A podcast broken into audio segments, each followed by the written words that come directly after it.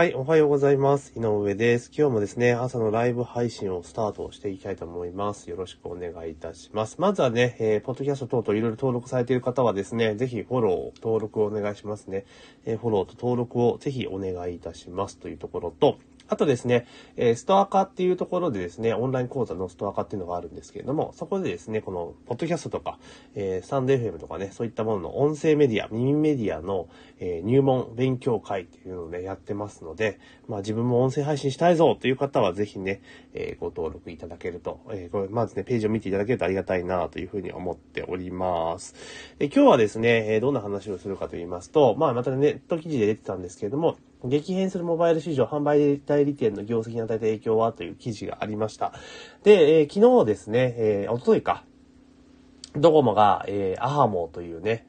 えー、新料金プランっていうのを発表して、まあね、2980円で20ギガ、えー、海外でも使えるみたいな凄まじいものを出してきたっていうところがあって、で、かつそのアハモ自体の受付がなんとオンラインだけなんですよね。普通のドコモショップとか、そのね、街中の携帯屋さんでは、まあできないっていうような状況になってきているんですね。まあこれキャリアにとってみれば、めちゃめちゃなんつうんだろう、コストは安くなりますね。えー、ヒカルさん、おはようございます。はじめまして、こちらこそよろしくお願いします。で、まあそんな形でなってきているわけですよね。なので、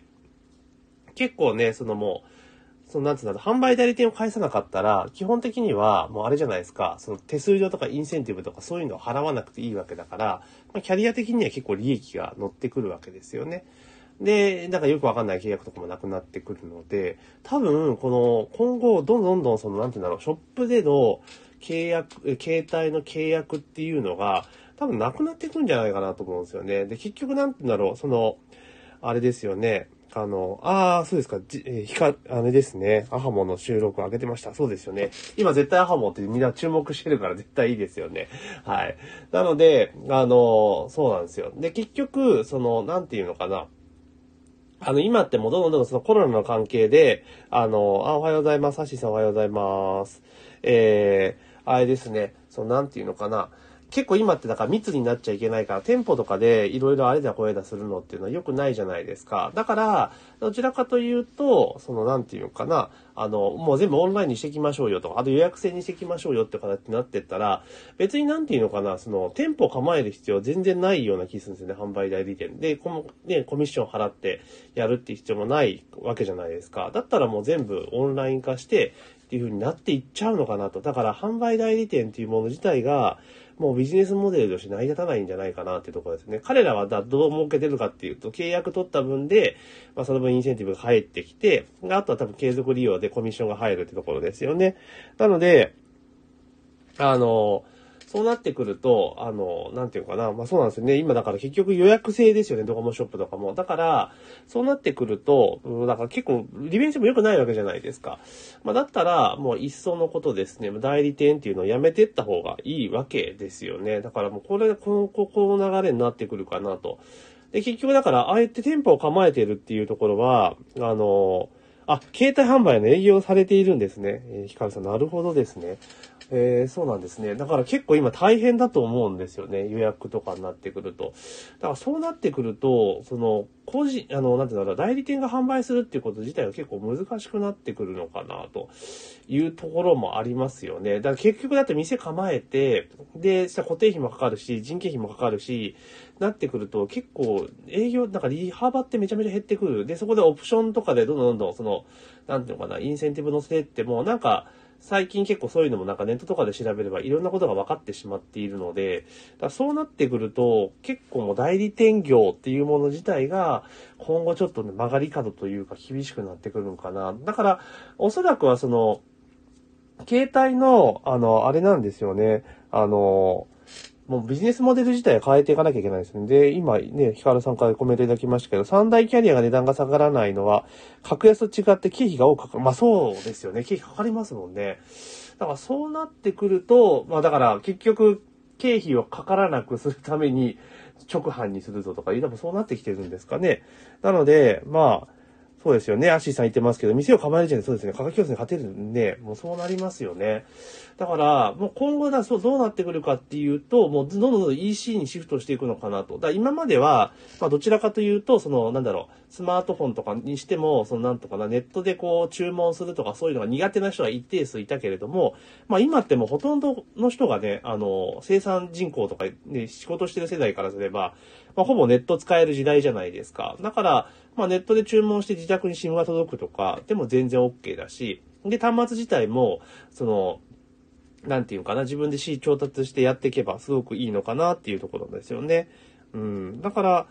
そうですね、アハもオンライン対応できる20代の若者をメインターゲットしてそうな、そうで言ってましたよね。だから、そういう、どんどんどんどん今後あれじゃないですか、今の20代をターゲットにした人がもうネットで買うのがもう当たり前なのが、いずれ30代、40代になってくるので、もうそうなってくると、この、販売スマホの販売代理店というビジネスモデルはもう結構もう、社用産業というか、まあ、そろそろ次の一手を考えて、まあ、考えてると思うんだけども、あの、基本的にあれなんですよね。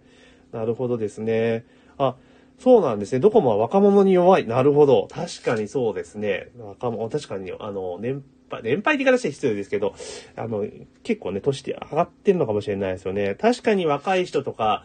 ってか言うと、やっぱね、格安スマホとか使われてるケースがあるのかなと。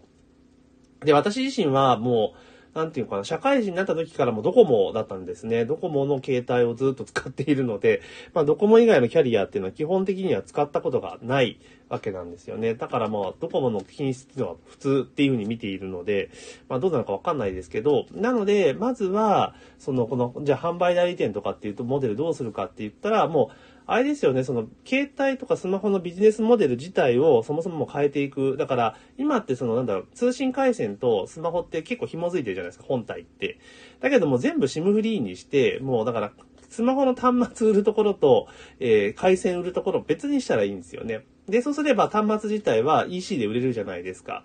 ね。EC でどんどんどんどん売っていけるって形にすれば無店舗で営業ができるということになるから、まあそうすると、その代理店でも、そのある程度利幅が取れるみたいな感じ、普通のまあ通販と一緒になりますからね、できるようになると。で、そこで経営のなんだ、回線が、もうセットで契約が取れたら、あの、インセンティブがかかるような形にしていくと。まあいいのかなっていう気がしますよね。で、あとは、あの、オンラインとかで、対面で、結局ズームとか使えばオンラインでもね、いろいろやり取りはできるわけですから、そうなってくるといいかなと。そうですよね。店舗の縮小の面では銀行と似たような、まあ側面が確かにそうですよね。だからもう対面であってとかっていうのを、結構もう変わってくるわけですよね、今後ね。そうすると固定費とかも、まあどんどん下げられるから、もう価格、ある程度の価格競争には耐えうるようになってくるっていうところは、まあかなり大きいんじゃないかなと、個人的には思いますよね。で実際私自身も、あの、最近もスマホはですね、機種変するときって、もうあれですもん、どこもオンラインですよね、やっぱり。もうどこもオンラインで注文してきて自分で機種変してみたいな感じでやっていることなんですよね。うちの奥さんもそんな感じでやってましたから。だから、まあ、確かに今の50代以上の世代からいくと、そのなかなかハードル高いですし、我々、私世代の40代後半ぐらいの世代もなかなかね、得意な人は得意だけど、苦手な人は苦手だと思うんですね。だけども30代ぐらいになったら、もう全然普通にできちゃうと思うんですよね。で、それが10年後、今の30代が、あの、3、なんで40代になったりしたら、もう普通に、あの、そんなんができるわけじゃないですか。だから、もう10年後とかになってったら、もう普通に全部オンラインで完結するっていうのが普通に出てきますよね。そうですよね。オンラインだと事務手数料でも確かにかかんないですからね。だから、そう考えるともう、やっぱその、間接コストはかからない分、人件費はかからない分、あの、コストにね、反映できれば、その分回線数も増える可能性も当然あるわけですからね。まあ、ただ、そこで問題になってくるのが、まあ、ちょっとそのスマホの話とか離れてしまうけど、雇用がなくなっちゃうわけですよね。まあ、過度なオンライン化が進むと、まあ、雇用がなくなってしまうってところがあるので、なので、あのーそうなってくると逆に、あの、あれですよね。その別に代替する雇用って考えてこないと経済に与える影響もでかいのかなっていうところですよね。そう、あとありますよね。その店に来てスマホに詳しくない人にですね、割高のオプション。まあ、ありますよね。これも、あの、私の父親ももう他界しましたけど、父親がやっぱり、えー、スマホを買いに行った時に、あの、あれですよね。あの、いろいろね、引き主演の時、こう、オプションをどんどんどんオプションまみれにされていて、えー、こんなに載せれんのかっていうのは確かにありました。うん、あって、で、別に不要なタブレットまでセットされてるとかっていうのもある、あったわけですね。で、まあ、それなんでそんなことが起こるかって言ったら、まあ、基本的にはその代理店とかの、ま、収益権がそこに、オプションにかかってるってところがあるので、まあそうなってくると、まあそういうのもあるかなっていうところですよね。まあそれもだんだんだんだんね、話題になってきて是正はされているとは、まあ思うんですけれども、あの、ね、そういうのもあると。あとはそ、そうですね、結局、その、なんだろう、スマホ、じゃあ、高齢者の方々どうするかっていうところは、やっぱりある程度ケアは必要だと思うんですよね。まあ、そうなってくると、それってまた高齢者の方に対するビジネス、別のビジネスモデルで、例えばその介護の部分とかと連携するとか、そういったシルバー向けのなんかサービスっていうところを新たに、まあ、考えていくっていうのは必要なのかなっていうふうに思いますね。はい。なるほどね。そう、あ、なるほど。通信費の値下げは携帯会社の収益の減少とイコールなの。経済的な影響なあ、なるほどですね。そういう、そういうことですか。なるほど、なるほど。あ、影響を考えない。そうですよね。経済的にそうですよね。だからなってくるというところですよね。だから、まあ、その、シルバーの面に関して言うならば、まあ、あと10年ぐらいはやっぱ考えなきゃいけないと思うんですよ。でも10年ぐらい経ったら、例えば10年前の60歳と今の60歳で多分全然 IT リテラシー違うと思うんですよね。で、今の要は50、50代がやっぱり60代になった時っていうのはかなり変わってくると思うんです。だから、まあ、この辺でいくと、やっぱりこのビジネスモデルっていうところは、まあ、ある程度変えていく、まあ、必要があるのかな。だからこのドコモがアハも入れたっていうのは、まあ、ある意味いいきっかけというか、まあ、このままずるずるいくよりも、だから、ある程度先見性のある代理店のオーナーであれば、もうこれはまずいぞというところで次の一手は絶対打たざるを得ないと。逆にこの状況になって、あの、なんだろう、キャリアに関して文句を言ってるようなオーナーの代理店はもうやめた方がいいと思いますよね。もうこの先絶対へ、もう凹むのは見えているから。だからやっぱ次の一手どう打っていくのかっていうことを考えていく。だからむしろそのオプションとかで儲けるんじゃなくて、例えば高齢者向けに、あ、なんて言ったろう、あのこういうスマホのサービスは最適なサービスと、まあ、保険の代理店費用みたいなのあるじゃないですか。まあ、そんなようなモデルにしていく必要があるのかな。まあでもコミッションの部分で考えなければいけないので、まいろいろ課題はあるにせよ、ただ、こういった結構その曲がり角というか、大きな市場が変わるタイミングで、やっぱ知恵を出し、尽くして、いろいろ考えて新たなサービスを生み出すことが、まあ、イノベーションにつながっていくので、こういう時はやっぱチャンスなんだろうな、というふうに思います。だから、こう、多分、その、